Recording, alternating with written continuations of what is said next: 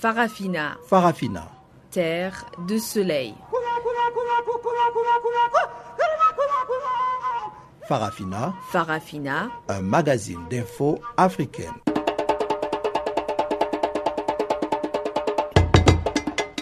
Présentation Pamela Kumba.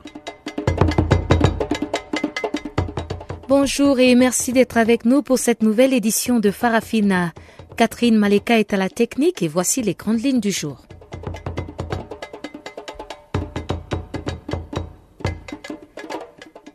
Au Gabon, le président candidat Ali Bongo Ondimba fait des cadeaux somptueux aux futurs électeurs. Et du côté du Tchad, la justice classe sans suite l'affaire des militaires portés disparus. Et on ira aussi au Mali suivre quelques réactions par rapport au procès du djihadiste Al-Maki, accusé d'avoir détruit des mausolées à Tombouctou. Voilà donc pour les grandes lignes, on en parle en détail tout de suite après le bulletin des informations de Guillaume Cabissoso.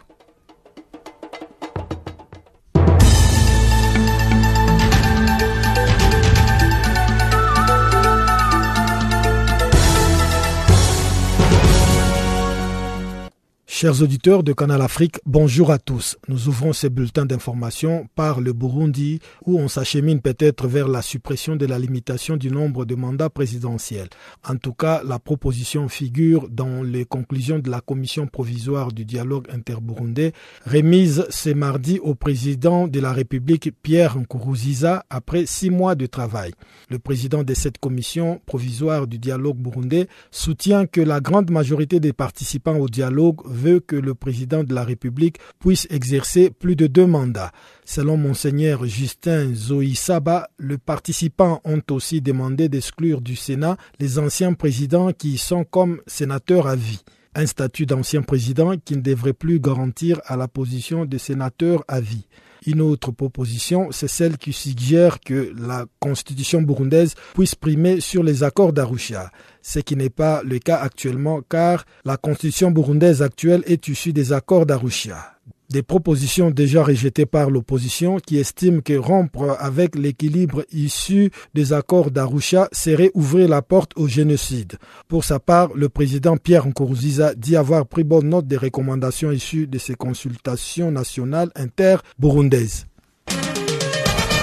En Somalie, assassinat d'un colonel de l'armée à Mogadiscio. Le colonel Yahya Aï Ali a été tué mercredi par des hommes armés non identifiés alors qu'il se rendait à son travail dans l'ouest de Mogadiscio, la capitale.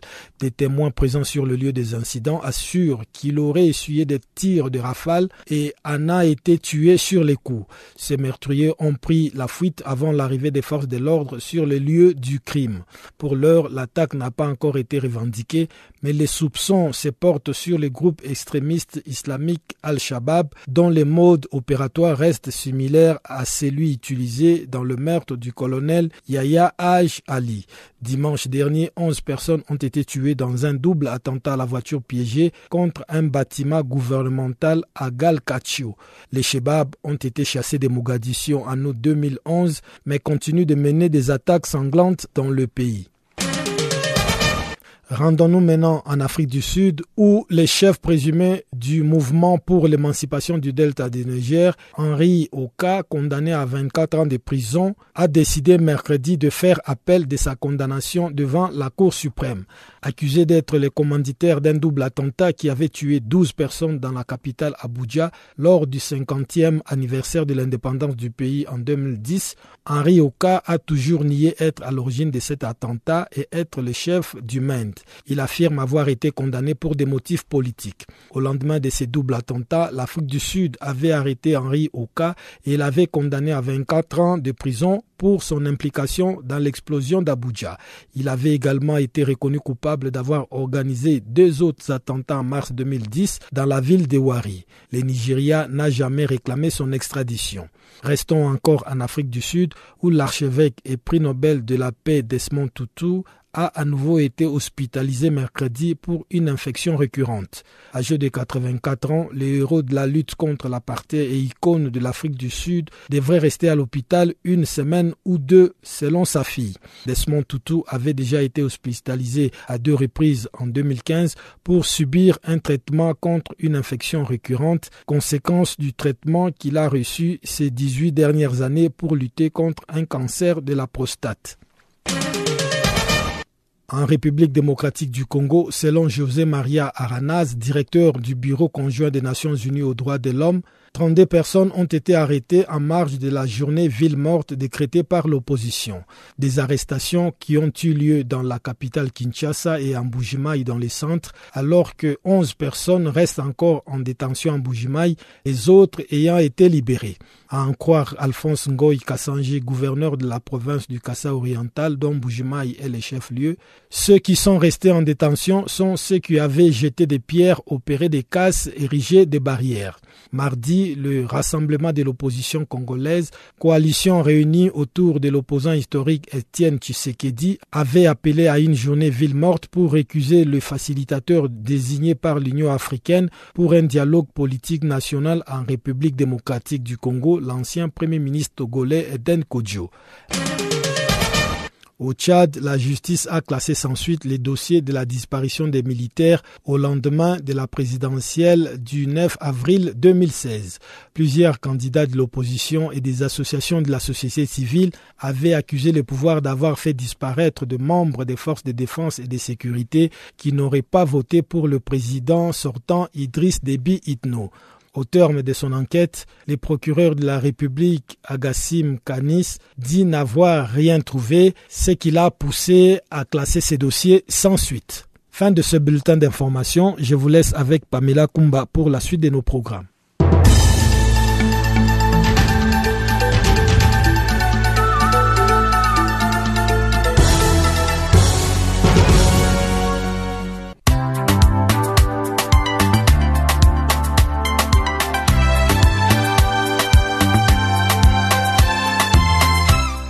Farafina. Farafina.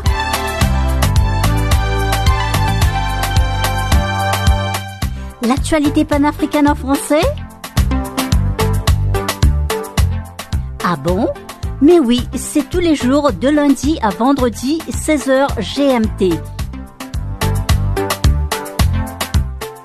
Sur Channel Africa, la voix de la renaissance africaine.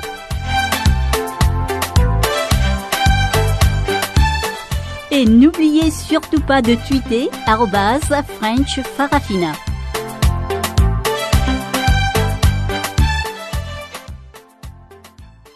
Au Gabon, à quelques jours du scrutin présidentiel, le Parti démocratique gabonais fait un numéro de charme de grande envergure en offrant à ses potentiels électeurs des téléphones portables, des congélateurs et autres appareils électroménagers. L'opposition crie au trafic d'influence et l'analyste politique Dr Ilunga Kalala déplore cette pratique.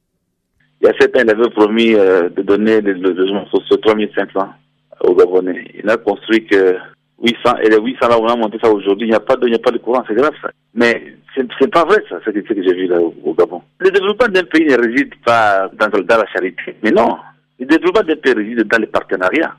Ce qu'il fait là, c'est la charité, on n'en a pas besoin. Et il ne paie même pas, il ne même pas le taxe là-dessus, c'est pas correct ça. Il a vampirisé toutes les du pays. Hein.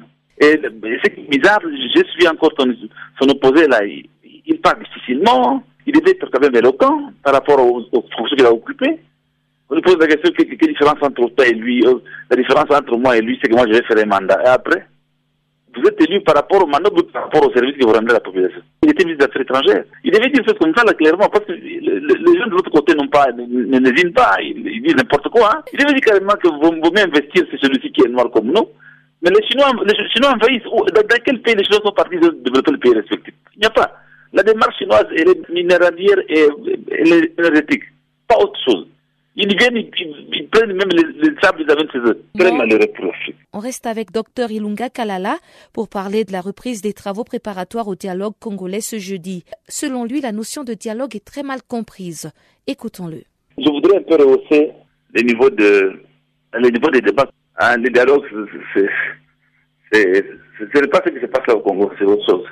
Alors, la constitution n'est pas, n'est pas claire pour qu'on passe au dialogue. Voilà, voilà, voilà les choses qui sont, que les Congolais ne se posent pas comme question. Il y a un terme que Platon a utilisé, il n'appelle pas ça dialogue, il appelle ça, il dit ceci, Platon dit ceci, qu'il n'y a pas un pré-chemin de dialogue. Il faut aller au dialogue vide. Donc, on fait une table rase, on se dit qu'on a tous échoué, on va maintenant au dialogue. C'est ça, c'est ça le vrai dialogue. Mais quand vous croyez que vous allez au dialogue avec un schéma de dribbler les autres, pour que vous, vous puissiez rester longtemps au pouvoir, vous, vous êtes complètement perdu. Donc, à les termes, il appelle ça le, l'heuristique. Hein, l'heuristique qui consiste à conduire une dispute verbale pour vaincre l'autre, le persuader, le faire taire, obtenir le plaisir de le dominer.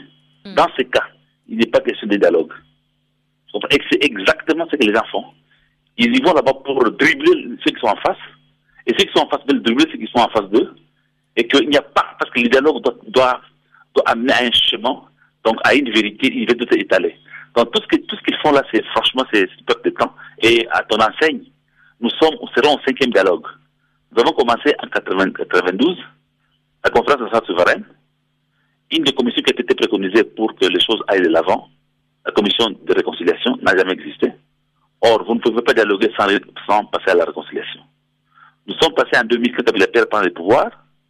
Il, fait, il a une concertation dirigée par, toujours par des prêtres, du côté du côté euh, les pentecôtistes, Mm. et que après ça, toutes les résolutions qui étaient là, aucune n'a été, n'a été appliquée, notamment celle de créer une réconciliation nationale. En 2002, avec, avec le, le fait que le Congo était attaqué par euh, plusieurs armées à l'Est, il y a les Sud-Africains qui ont initié le dialogue intercongolais, et avec une finalité des accords globaux inclusifs. Les accords globaux inclusifs, avec les cinq euh, hydres gouvernementales, avec cinq, un président de la République, avec quatre présidents de la République, les élections ont été tenues, la commission d'éthique de réconciliation n'a jamais été tenue. Ça amène à quoi? Voilà. En 2012, Kabila convoque une dialogue, une concertation nationale, avec un but d'arriver à une, cohésion nationale. Il crée, il, forme un gouvernement d'union nationale, il faisait un gouvernement de cohésion sociale. Qu'est-ce qui, qu'est-ce qui découle? Bien. Les gouvernements de cohésion sociale respectifs qui devaient militer pour que les élections aient lieu, ils n'ont rien fait. Maintenant, cinquième dialogue, c'est pour faire quoi? C'est ça la question, pour en faire quoi? Et les Maliens ont réagi au procès d'Ahmad Al-Faki Al-Mahdi, cet ancien chef de la brigade islamique des mœurs de l'organisation djihadiste en Sardine, comparé actuellement devant la Cour pénale internationale pour crimes de guerre et la destruction en 2012 à Tombouctou de neuf mausolées du patrimoine mondial et d'une mosquée. Sur place, Radio Mikado a recueilli les réactions de quelques habitants de Tombouctou. Le fait euh, que celui qui s'est rendu coupable ou complice de la destruction des mausolées face au tribunal nous fait chaud au cœur parce que la plus grande frustration que nous avons eue dans notre âme en raison de notre appartenance à la religion musulmane et notre croyance, notre respect pour nos valeurs culturelles. Nous avons été scandalisés par ce qui est arrivé. Nous avons pensé qu'il ne fallait pas répondre du coup au coup. Et aujourd'hui, par euh, la volonté de Dieu, ceux-ci sont interpellés pour répondre de leurs crimes afin d'être sanctionnés ça nous fait chaud au cœur parce que ça permettra de comprendre que le bien des gens ou le respect des gens ou les traditions des gens ne peuvent pas être violées indifféremment et que ceux qui le font restent impunis. Et ce qui nous fait plus chaud au cœur, c'est le fait que lui-même, il est reconnu et qu'il ait fait son mea culpa pour demander le pardon.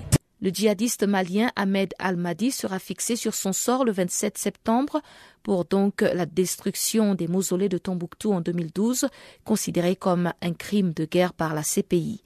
Il faut aussi rappeler qu'Ahmad Al-Faki Al-Mahdi est le premier djihadiste malien à être jugé à la CPI et il a plaidé coupable pour la destruction donc des mausolées et demandé pardon à ses compatriotes maliens.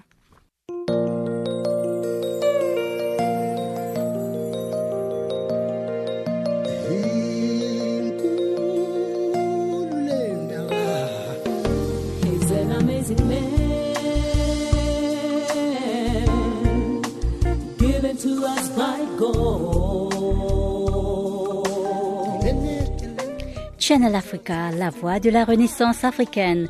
Écrivez-nous sur notre page Facebook Channel Africa.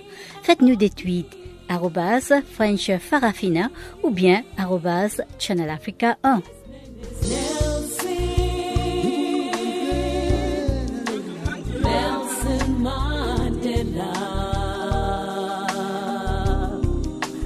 people, nation. On va vers la fin de la limitation du nombre de mandats présidentiels au Burundi. C'est en effet un des sujets clés abordés par les autorités burundaises dans des consultations à Bujumbura. Ces pourparlers se tiennent en marge du point mort du dialogue de Kampala. Pancras Chimpaye, porte-parole du Sénared, nous donne sa lecture de ces pourparlers entre autorités burundaises. Au niveau du Sénared, nous avons été euh, abasourdis par une proposition qui est anachronique, une proposition qui est dangereuse, dans la mesure où euh, briser l'accord d'Arusha, enterrer l'accord d'Arusha, jeter l'accord d'Arusha à la poubelle, un accord d'Arusha qui était le socle de la stabilité du Burundi, un accord d'Arusha qui était un pacte de cohabitation pacifique entre les Burundais, jeter ce pacte à la poubelle est une provocation et une déclaration de guerre contre le peuple burundais. Pour le Sénared, c'est une proposition indécente, c'est une proposition inacceptable. Deux, lever le verrou de la limitation des mandats équivaut à mettre fin au processus de pourparler qui était en cours à Arusha. Parce que précisément, l'objet du dialogue ou des pourparlers qui sont en cours à Arusha tourne autour de la problématique du troisième mandat de Kiankonziza qui est en train de provoquer des rivières de sang au Burundi. Alors, c'est-à-dire que lever ce verrou équivaudrait à innocenter, équivaudrait à accorder une virginité à Kiankonziza qui deviendrait un président légal, ce qui mettrait ipso facto fin au dialogue, au processus de pourparlers qui est à Arusha. Mettre fin à ce processus, c'est aussi, une fois de plus, une déclaration de guerre au peuple burundais. En tout état de cause, le scénario de Giziteka ne peut en aucun cas accepter que les deux textes, l'accord d'Arusha et la Constitution, soient tripotés pour des fins de maintenir quelqu'un au pouvoir terme, à vie, je veux dire. Donc, c'est inacceptable pour le scénario de Giziteka. Et comment pensez-vous euh, faire barrière à ces propositions lorsqu'on sait que l'opposition burundaise réunie au sein du Sénéraïd ne prend pas part à cette commission provisoire du dialogue inter-burundais, présidée par Monseigneur Justin C'est là où réside la supercherie, parce que il, il parle d'une concertation de tout le peuple burundais. Il ne peut pas être question de consultation au moment où une partie de la population burundaise est contrainte à l'exil, au moment où une partie de la population burundaise est mise en prison, au moment où une partie de la population burundaise est en train d'être exécutée par le simple fait qu'il n'épousait pas ce troisième mandat qui est devenu un mandat sanguinaire, un mandat de sang. Donc, le résultat de cette consultation, c'est juste du théâtre qui est en train d'être joué par Pierre Nkurunziza et ce pseudo-pasteur. Nous sommes désolés, ces résultats sont nuls et de nul effet. Et s'ils ils venaient à être mis en application, comme je l'ai dit, ça serait une déclaration de guerre contre le peuple burundais. Et en ce moment, en ce moment, le scénario de Giriteka sera le mot d'ordre ou les dispositions ou la marche à suivre face à cette déclaration de guerre. Euh, Monsieur Pancras Chimpagne, vous êtes le porte-parole du Sénéraïd. Est-ce que vous pouvez nous faire euh, le point sur euh, les travaux préparatoires au dialogue inter-burundais? Est-ce que, à ce point, que peut attendre le peuple de ce dialogue? Il n'y a aucun trait, il n'y a aucun trait d'union entre euh, euh, le pseudo-dialogue intérieur, parce que qui dit dialogue implique deux parties. Ce qui se passe à l'intérieur, c'est un monologue et le dialogue qui, était en cours à Arusha.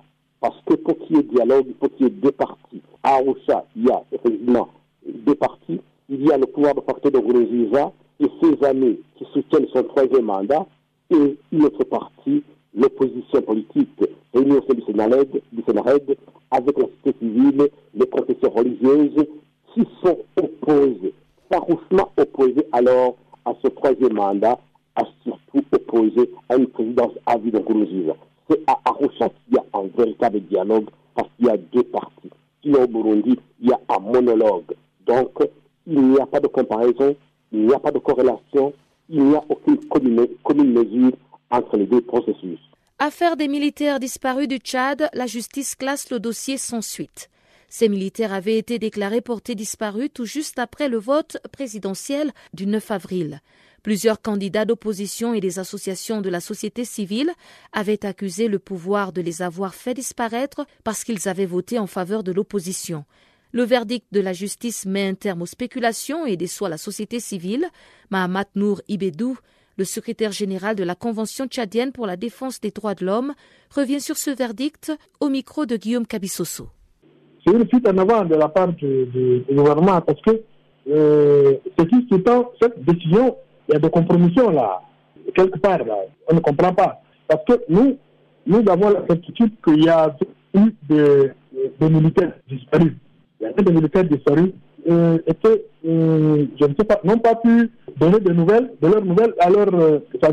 Nous avons une liste de gens comme ça, qui n'ont pas donné de, nouvelles, de leurs nouvelles à leur famille. Comment on peut clôturer un dossier aussi important que, aussi, grave que, ce dossier-là? Parce que rien qu'à voir la motivation de leur arrestation, les raisons de leur arrestation, c'est déjà en soi un scandale. Simplement parce que ces gens avaient voté pour euh, un autre que euh, Ils sont arrêtés.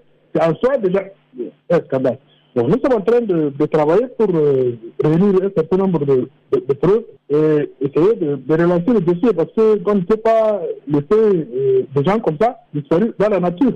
Est-ce que le fait que le procureur de la République ait déclaré ces dossiers sans suite, est-ce que vous pensez qu'il pourra encore euh, réouvrir le même dossier si jamais vous ameniez de preuves tangibles qui prouvent que ces soldats ont bel et bien disparu Tout à fait. Nous, euh, nous sommes en train de, travailler dessus.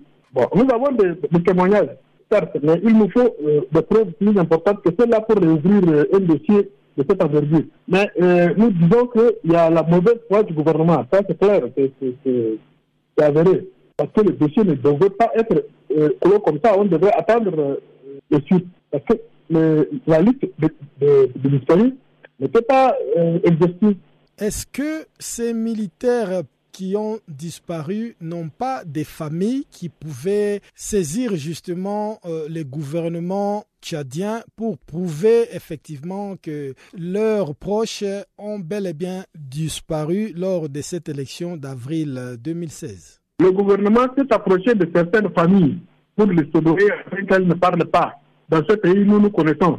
Il y a des familles qui ont euh, n'ont pas euh, eu de nouvelles de leurs, mais qui refusent de parler. Soit parce qu'il y a intimidation, soit peut-être qu'ils ont été sudoyés. vous savez, le, gouvernement, il est coutumier du genre. Coutumier de, de, de, de ce là C'est une euh, pratique euh, habituelle chez eux. Et donc, euh, nous, nous n'en demandons pas, nous comptons réouvrir le, faire, faire en sorte que ce dossier soit réouvert et que certaines familles quand même puissent retrouver leurs parents vous avez de preuves qui puissent amener justement les gouvernements à réouvrir ces dossiers, étant donné que le...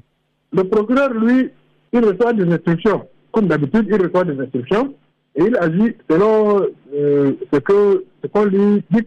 Bon, mais nous, nous savons que l'affaire n'est pas, n'est pas terminée pour autant. Nous savons que l'affaire n'est pas terminée parce qu'au départ, nous avons eu des témoignages. Des, témoignages de, de parents qui étaient venus se plaindre mais dont les, les, fils ont réapparu par la suite. Mais euh, parmi ces gens-là, il y en a qui n'ont pas réapparu encore. Et il y a des parents qui... les, langues se, se délient difficilement parce que soit que les gens ont peur ou bien soit que euh, euh ils ont été euh, Tout est-il qu'il y aura toujours quelqu'un qui va euh, se décider à parler. Et là, nous n'allons nous, pas abandonner le, dossier comme ça nous, nous, nous allons creuser pour essayer de réouvrir le dossier parce que c'est quand même assez grave.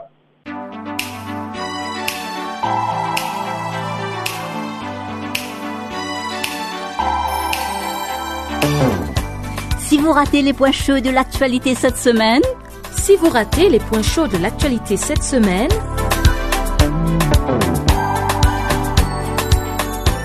Eh bien, sans plus tarder, suivez la revue des actualités de la semaine sur Channel Africa, la voix de la Renaissance africaine.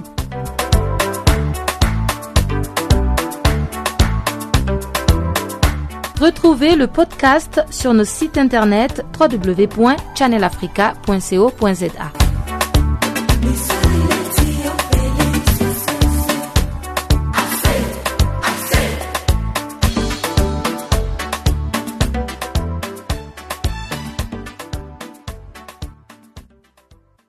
Chers auditeurs, cédons tout de suite l'antenne à Chanceline Louraquois pour le bulletin des actualités économiques du jour.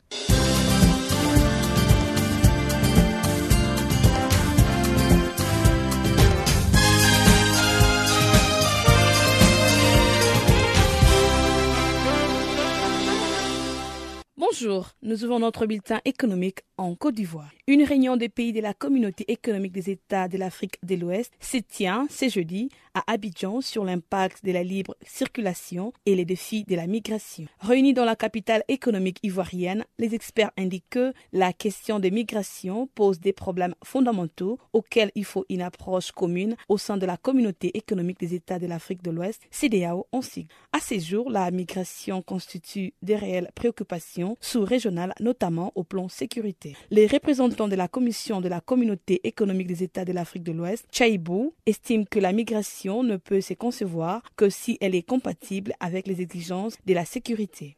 Par ailleurs, les représentants de l'Organisation internationale pour les migrations, OIM en sigle, Quenin Charles invite les États à fédérer leurs efforts en vue de trouver une solution commune.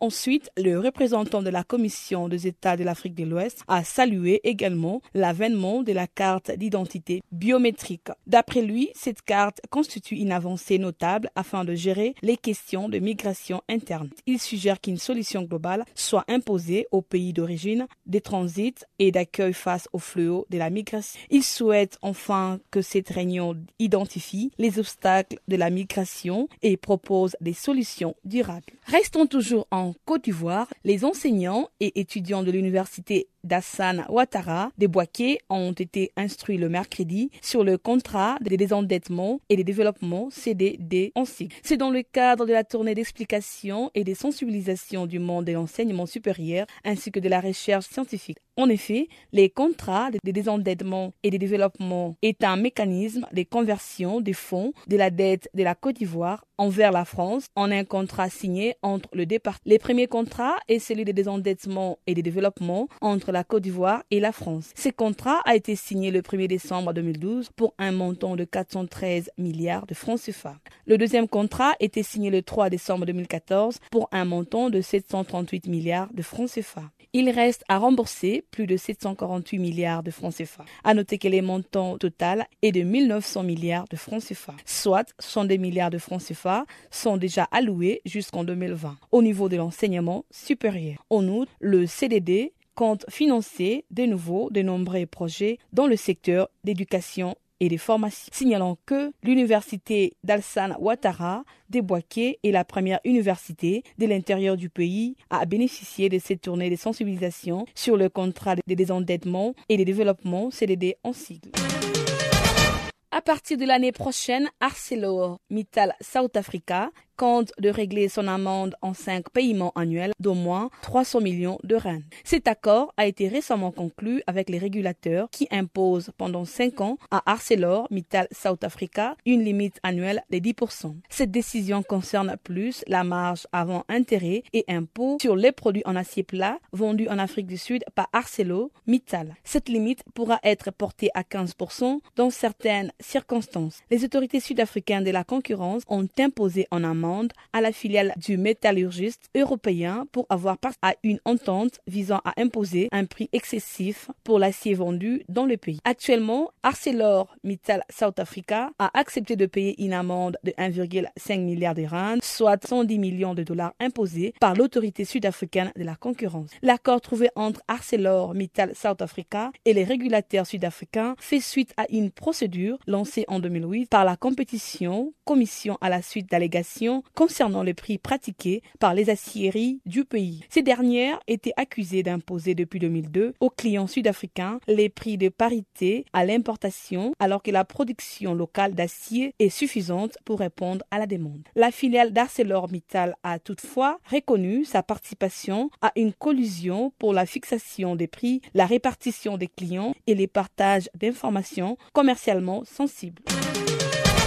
L'État du Niger a sollicité le mercredi le marché financier régional par un appel public à l'épargne à travers l'émission d'obligations adossées à un fonds commun des titrisations des créances FCTC en cycle. Les coûts global de ces marchés est de 38 milliards 808 millions 160 000 francs CFA. Cette opération a une durée de 5 ans et elle offre un taux de rémunération de 6,5% par an. À noter que les souscriptions sont ouvertes jusqu'au 15 septembre prochain. Bref, les fonds qui seront levés sont destinés à l'apurement des reliquats à payer au titre de la dette intérieure du Niger, la restructuration de la confiance du secteur privé national ainsi que la redynamisation de l'économie nigérienne.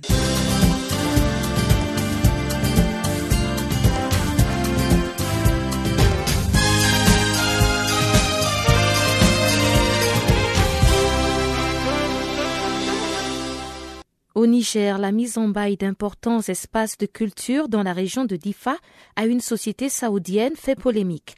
Alors que les élus locaux de la région ont donné leur aval, le gouvernement temporise et des organisations de la société civile crient à l'accaparement des terres agricoles. Plus de précisions avec notre correspondant à Niamey, Abdulrazak Idrissa. C'est à travers une de ses succursales dénommée Niger Rivers que la société saoudienne al hourej veut réaliser ce projet de mise en valeur des terres agricoles et pastorales. Elle est dans un premier temps intéressée par celle du bassin du lac Tchad dans sa partie nigérienne. Le document du projet parle de 120 000 hectares et pour cela, elle a obtenu déjà l'aval du conseil régional de Difa. Meirou Malam Ligari en est le président. Le projet de Niger River sur l'agro-industrie à Difa comprend d'abord un projet sur 50 000 hectares dans la première phase des dix premières années. Alors, ces 50 000 hectares seront aménagés avec des équipements modernes. Et comme dans le monde entier, quand il y a un projet comme ça d'intérêt général, ça va susciter le déplacement des villages. Quand il y a un projet d'intérêt général, il y a quelques hameaux qui peuvent être déplacés. Nous apportons la richesse malheureusement. C'est ce que les gens n'ont pas compris. Nous apportons la richesse pour que cette population ne soit plus pauvre de ses potentialités. Parce qu'aujourd'hui, elle est pauvre de ses potentialités, qu'elle n'exploite pas. Mais elle verra, ça va être un Eldorado, même pas la région de Difa, même tous les Nigériens iront travailler là-bas pour ça. Pour l'instant, selon des sources, le gouvernement a demandé aux deux parties de sursoir à une quelconque signature pour matérialiser le projet. Un collectif d'organisation de la société civile demande aux autorités nigériennes d'aller plus loin en faisant simplement arrêter le processus Moussa Tiangari, secrétaire général de l'association Alternative Espace Citoyen, une de ces organisations. Bien sûr, on parle de 10 000 emplois qui seront, qui seront créés, mais euh, c'est aussi quelque part euh, ça, c'est les emplois d'ouvriers agricoles, quoi. Mais de l'autre côté, ça va impacter les activités que les gens font, à savoir donc euh, l'élevage, qui est une des activités phares de la région. Donc les gens vont manquer d'espace pour faire, c'est leur espace qui sera réduit. Il y a aussi des gens qui vont perdre leur champ, etc. Donc voilà, au fond, c'est un projet fou. C'est pour ça que nous avons nous clairement demandé à ce que le gouvernement, au lieu de dire il faut sursoir, il doit faire arrêter tout simplement ce processus-là de discussion. Parce que si euh, on laisse la possibilité à des grandes compagnies de venir euh, acheter ou louer des terres euh, chez nous, eh bien, ça sera fini de la petite production familiale, de l'agro-industrie qui va s'installer et ce serait quand même une perspective plutôt sombre. Le collectif d'organisation de la société civile se dit convaincu d'un retour très proche de cette société pour tenter d'acquérir ces terres agricoles, pas seulement dans le lit du lac Tchad, mais également autour du fleuve Niger, d'où d'ailleurs le nom du projet Niger Rivers. Il appelle alors à une grande vigilance contre l'accaparement des terres agricoles par des investisseurs étrangers. Razak Idrissa à pour Canal Africa. L'Organisation internationale du travail estime que le taux mondial du chômage des jeunes devrait atteindre 13,1% en 2016 et se stabiliser à ce niveau en 2017 contre 12,9% en 2015. C'est ce que montre le nouveau rapport de l'OIT, l'Organisation internationale du travail. L'emploi et les questions sociales dans le monde, tendance pour les jeunes, c'est l'intitulé de cette étude qui montre le nombre global de jeunes chômeurs qui devrait ainsi augmenter d'un demi-million cette année pour atteindre 71 millions, la première hausse de ce genre en trois ans. Steven Tobin, économiste principal à l'OIT, nous en parle en détail. Le problème aujourd'hui, c'est vraiment concentré sur les pays émergents où le hausse de chômage parmi les jeunes est très forte. En même temps, c'est vrai que dans les pays développés, le taux de chômage va continuer à diminuer, mais quand même, comme il y a un ralentissement aussi de croissance dans ces pays, le taux de chômage va quand même, d'ici 2007, la vitesse sur laquelle ça diminue va ralentir. Et ces tendances dans les pays émergents, c'est dû un peu au ralentissement noté en Chine ou bien c'est de façon beaucoup plus générale aussi bien en Asie qu'en Amérique latine? Globalement, c'est vrai que c'est dans celles qui étaient basées sur une économie pétrolière. En Chine, il y a toujours une croissance, mais en fait moins que prévu. Donc le problème, c'est vraiment dans l'Amérique latine où on voit la hausse de taux de chômage la plus forte dans les régions du BIT et notamment au Brésil et en Argentine où il y a des récessions assez fortes et même plus fortes que ce qui était prévu euh, il y a un an. Et autre source de préoccupation notée dans ce rapport, c'est les jeunes travailleurs vivant dans la pauvreté. Est-ce la raison de la mauvaise qualité du travail en Afrique subsaharienne seulement?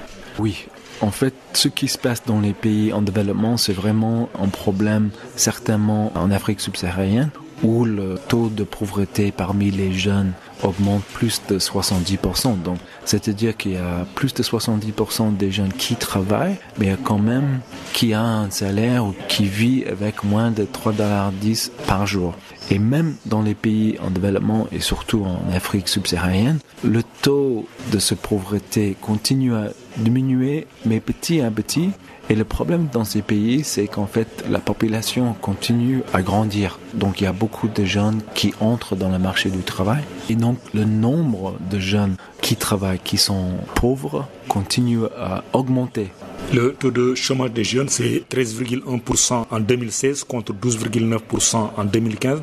Avec ces tendances inquiétantes, pensez-vous qu'il est encore possible d'éradiquer la pauvreté d'ici à 2030 Si on met l'emphasis euh, sur l'emploi, notamment le but numéro 8, c'est voir le travail décent pour tout le monde. Et on note dans le rapport qu'il y a un fort lien, certainement, entre l'emploi et la pauvreté.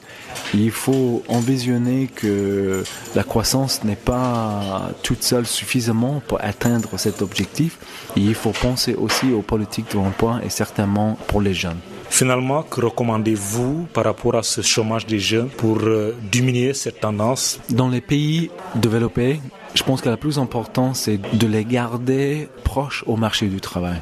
C'est-à-dire que si on peut les former, si on peut leur trouver un emploi ou même qu'ils continuent à chercher un travail, c'est-à-dire qu'ils vont rester proches au marché du travail en espérant que un de ces jours, il y aura un emploi pour eux. Parce que le risque, c'est que s'ils quittent le marché du travail et s'ils ne sont pas en éducation en formation, toutes les capacités des jeunes vont diminuer. Mais le problème dans les pays en développement et pays émergents, le chômage comme tel n'est pas exactement le problème. C'est-à-dire que l'informel, c'est le grand risque. Et on veut essayer d'éviter ça, que des jeunes restent dans l'informel.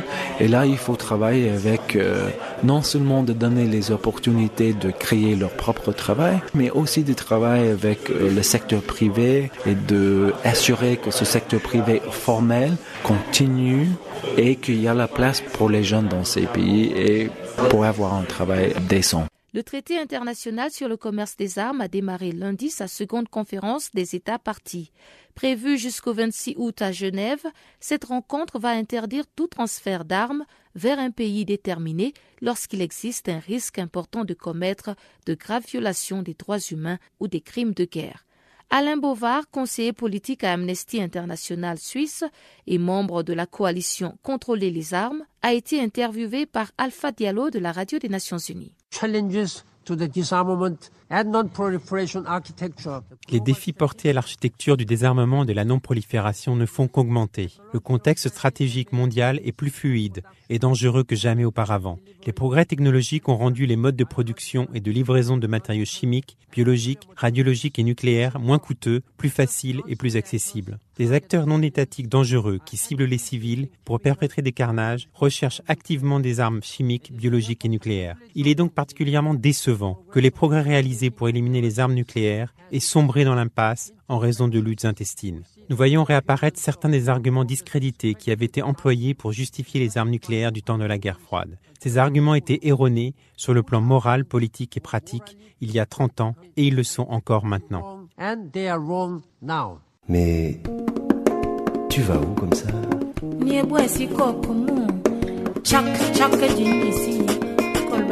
Channel Africa. Channel Africa. Channel Africa, la voix de la Renaissance africaine.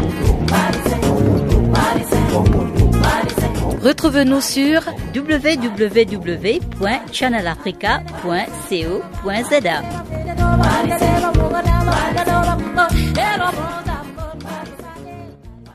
Et au courant de l'année dernière, un adulte sur 20 a consommé au moins une drogue, selon l'Office des Nations Unies contre la drogue et le crime.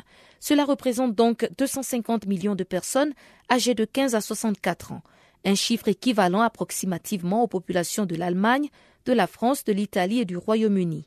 Chloé Carpentier, chef de la section de recherche à l'Office des Nations Unies contre la drogue et le crime, nous en parle au micro d'Isabelle Dupuis de la Radio des Nations Unies. Alors, je crois que peut-être la tendance à souligner, c'est le fait que on est dans une situation où l'usage de drogue en général reste assez stable. Hein. Il est estimé à peu près 247 millions de personnes qui auraient utilisé une drogue dans l'année passée. Mais ce qui est pas stable, c'est le nombre de personnes qui auraient des problèmes liés à la drogue, des problèmes de santé, donc problèmes de dépendance. Et euh, là, on a une augmentation euh, cette année par rapport au, à l'estimation de l'année dernière d'environ 2 millions. Hein. On est à peu près sur 29 euh, millions de personnes qui seraient diagnostiqués avec euh, une dépendance à la drogue. Donc euh, ça, c'est quand même euh, c'est préoccupant. Alors, ça vient du fait qu'il y a une augmentation du nombre d'usagers d'héroïne en Amérique du Nord et en Europe de l'Ouest, et du centre, et aussi une augmentation peut-être moins prononcée de l'usage du cannabis et, et d'autres drogues en général, mais donc peut-être moins prononcée. Vous parliez de l'usage de l'héroïne en Amérique du Nord. Il y a aussi beaucoup de préoccupations par rapport à l'usage des amphétamines. Est-ce que c'est également en hausse? Alors, euh, pour l'usage des amphétamines, il y a 36 millions de personnes qui sont estimées avoir utilisé euh, des amphétamines, donc méthamphétamine ou amphétamine euh, dans l'année passée. Cette prévalence elle est relativement stable en fait, mais il pourrait y avoir une, une augmentation possible, en tout cas en Asie de l'Est et du Sud-Est, hein, bien que nous n'ayons pas de données euh, très précises hein, dans ce champ-là. Donc c'est un peu difficile à dire. Par contre, ce qu'on voit, c'est qu'il y a eu une augmentation relativement euh, élevée, c'était multiplié par 7, du nombre de saisies dans les dernières 15 années. Et ça, c'est vraiment en contraste avec l'augmentation qui est relativement modérée, ou même pas vraiment d'augmentation, par rapport aux saisies des autres drogues euh, dans le monde. Hein. Et comment se fait-il qu'il y a plus de, de, saisies sur un type de drogue en particulier par rapport à d'autres? Les filières fonctionnent différemment en fonction des, des drogues qui sont euh, commercialisées, entre guillemets? Oui, alors je crois que c'est difficile à dire parce que je crois que ça, ça dépend aussi du, du, système répressif et des, des, ressources qui sont mises en place pour les interceptions en fait de produits. Ce qu'on voit, c'est que par rapport à la méthamphétamine, la méthamphétamine c'est l'amphétamine de synthèse qui est la plus produite et la plus trafiquée euh, au monde. Elle domine euh, le marché donc euh, au, au, niveau des amphétamines de synthèse hein, en Amérique du Nord et aussi en, Asie de l'Est et du Sud-Est et aussi en Océanie. Et là, par exemple, Asie de l'Est et du Sud-Est, on voit aussi bien des comprimés Hein, ce qu'on appelle le yaba, et puis aussi le cristal méthamphétamine, donc c'est une, poudre. Mais ce qu'on voit surtout, c'est qu'il y a eu, jusqu'à présent, le trafic était surtout intra-régional, hein, donc à l'intérieur des régions. Mais ce qu'on voit dans les tendances récentes, c'est qu'il y aurait euh, du trafic entre les régions, avec des régions qui deviennent des zones de transit, par exemple l'Europe de l'Ouest et du centre et le central, et puis par exemple le, le Moyen-Orient. Et par rapport justement au, Moyen-Orient, l'ONUDC a récemment indiqué qu'il y avait eu des saisies venant de la Syrie, si je ne me trompe. Oui, alors un des développements qui est assez problématique et que l'on souligne euh, dans le rapport, c'est euh, le marché qui pourrait être en expansion des comprimés de Captagon dans le Moyen-Orient. Alors, le Captagon, en fait, c'était des comprimés qui contenaient ce qu'on appelle la phénéthyline. En fait, ils étaient légaux. Et puis, au cours des dernières décennies, la dernière décennie, je pense, en fait, euh, de plus en plus, ces comprimés n'ont plus contenu de la phénéthyline, mais on contiennent maintenant de l'amphétamine euh, mixée avec la caféine. Et ces comprimés sont euh, vendus sur les marchés illicites au Moyen et au Proche-Orient, en fait, sous le nom de Captagon. C'est une production illicite. Et cette production illicite, elle était, a pas très longtemps, surtout localisée en Europe du Sud-Est, en Bulgarie et en Turquie. Mais dans les années récentes, on a vu que la Syrie est apparue comme euh, un pays d'origine en fait de ces comprimés. Ces comprimés, ils sont utilisés. On a des sources qui nous disent qu'ils sont utilisés euh, par différentes factions euh, combattantes en, Syrie, mais ils sont aussi exportés vers d'autres pays dans la région, par exemple en Jordanie ou en Arabie Saoudite. Qui fabrique donc ces, comprimés. Est-ce qu'on a des informations là-dessus? Est-ce que c'est le gouvernement? Est-ce que c'est Daesh Est-ce que c'est d'autres groupes armés? Ou est-ce que ce sont des filières complètement criminelles qui ne participent pas au conflit? Alors en fait, on n'a aucune information là-dessus, hein, parce que les informations qu'on a, c'est des informations sur les saisies. Donc c'est des produits de Captagon, donc ils sont interceptés et ils sont interceptés dans d'autres pays et on nous dit qu'ils viennent de Syrie, mais c'est tout. Donc on n'a pas du tout d'informations sur euh, où elles sont produites et par qui et comment. Et il n'y a pas non plus de sources euh, très solides par rapport au lien entre cette production et aussi cet usage et les divers combats dans cette région. Vous avez beaucoup parlé des différents réseaux régionaux qui existent dans le monde. Quel est le rôle de l'Internet dans tout ce trafic mondial de drogue? Il y a une, une enquête globale, ça s'appelle le Global Drug Survey, qui est mise en place chaque année et qui interroge des personnes qui ont accès à Internet, qui sont volontaires, hein, par rapport à leur usage de drogue et par rapport à où est-ce qu'ils se procurent la drogue, hein, en particulier s'ils vont l'acheter sur Internet. Donc, ce qu'on est aperçu dans cette enquête, c'est que la fraction de ceux qui se la procurent sur Internet, sur ce qu'on appelle le darknet, augmente chaque année. Ce qu'on voit, c'est que les drogues qui sont procurées, c'est pas forcément toutes les drogues. Hein. par exemple, l'héroïne, elle n'est pas forcément procurée euh, sur Internet. Ce serait plutôt peut-être des drogues de synthèse, les nouvelles drogues aussi, ecstasy, etc. Alors pourquoi? Parce que les usagers, en fait, ils sont prêts à payer un peu plus cher pour ne pas être en contact finalement avec des réseaux criminels, donc être moins exposé à une violence euh, possible, aussi être moins exposé à une probable euh, appréhension par la police, hein, par les forces de l'ordre, et euh, aussi il y a une qualité du produit d'après eux qui est plus élevée, donc il est plus accessible aussi en fait. Hein. Alors, ce qui est préoccupant, c'est que 4% de ceux qui ont été interrogés en 2015 disent dans l'enquête qu'en en fait, ils n'avaient pas pris de drogue avant. Donc, c'était la première fois qu'ils se procuraient de la drogue. Et ça, c'est un peu inquiétant parce que ça veut dire que cette source, en fait, touche des usagers qui, finalement, autrement, peut-être ne se seraient pas procurés de la drogue. Sans plus tarder, je vous propose de suivre le bulletin des informations sportives, apprêté et présenté par Chanceline Louraquois.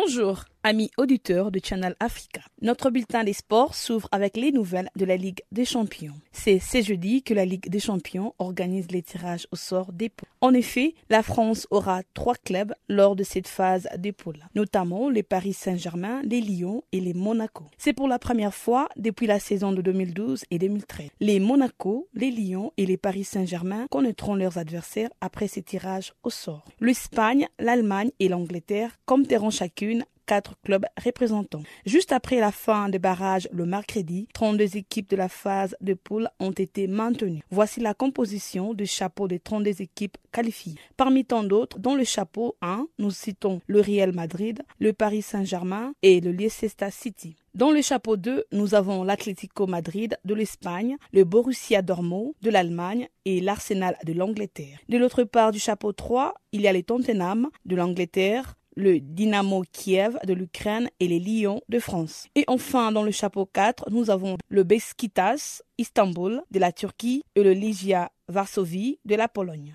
Signalons qu'il y a une grosse surprise à noter, l'élimination de l'Ajax d'Amsterdam qui était sorti par Rostov. Après leur défaite 4 buts à 1 et un but partout à l'aller. Les tableaux de demi-finale de la Ligue des champions de la CAF s'est complété le mercredi avec les derniers matchs des groupes notamment dans la pôle B. Il était question de déterminer la position de deux qualifiés connus depuis la cinquième journée. Le Wydad Athletic Club a fini comme leader devant le Zesco United après le match nul d'un but partout entre les deux formations en Dola en Zambie. Et en demi-finale et en demi-finale, les Wydad Athletic Club affronteront les Égyptiens, les Égyptiens du, Zamalek qui ont terminé second de la poule A, tandis que Mamelou Sandon d'Afrique du Sud affrontera le Zesco United. La première journée de groupe se jouera le 13 et le 14 septembre Et les matchs allés des demi-finales de la Ligue des Champions se joueront le 16, le 17 et le 18 septembre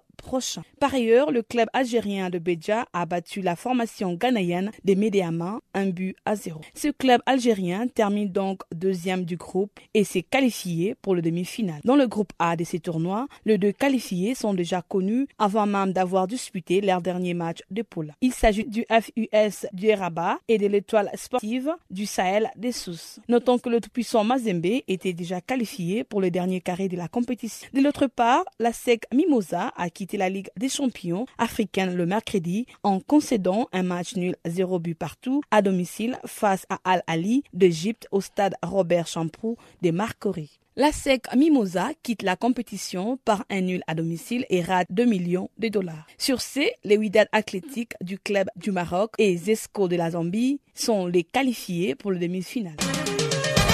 En Côte d'Ivoire, la SEC Mimosa annonce ce jeudi que les discussions sont en cours pour l'échange de son buteur Zachary à un montant de 350 000 dollars. Zachary va bientôt rejoindre Mamelody Sandon de l'Afrique du Sud. Les montants de la transaction se lèveraient à 350 000 dollars, soit 175 millions de francs CFA. D'après la source, ces transferts pourraient avoir des conséquences négatives sur la prochaine saison de la SEC Mimosa. Bref, tout aurait été déjà réglé entre le parti ivoirienne et sud-africaine pour que Yannick Zakri y rejoigne les pays de Nelson Mandela.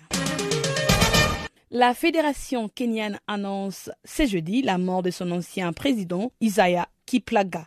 Ce dernier est décédé le mercredi suite d'un cancer à l'âge de 72 ans. L'ancien président Isaiah Kiplaga faisait l'objet d'une enquête pour des faits présumés de corruption et de dopage. On rappelle, Isaiah Kiplaga a accédé à la présidence de la fédération en 1992 et était resté à sa tête pendant plus de 20 ans. Il avait été suspendu de ses fonctions en novembre 2015 ainsi que plusieurs de ses collaborateurs par la commission d'éthique de l'Association internationale de fédérations d'athlétisme.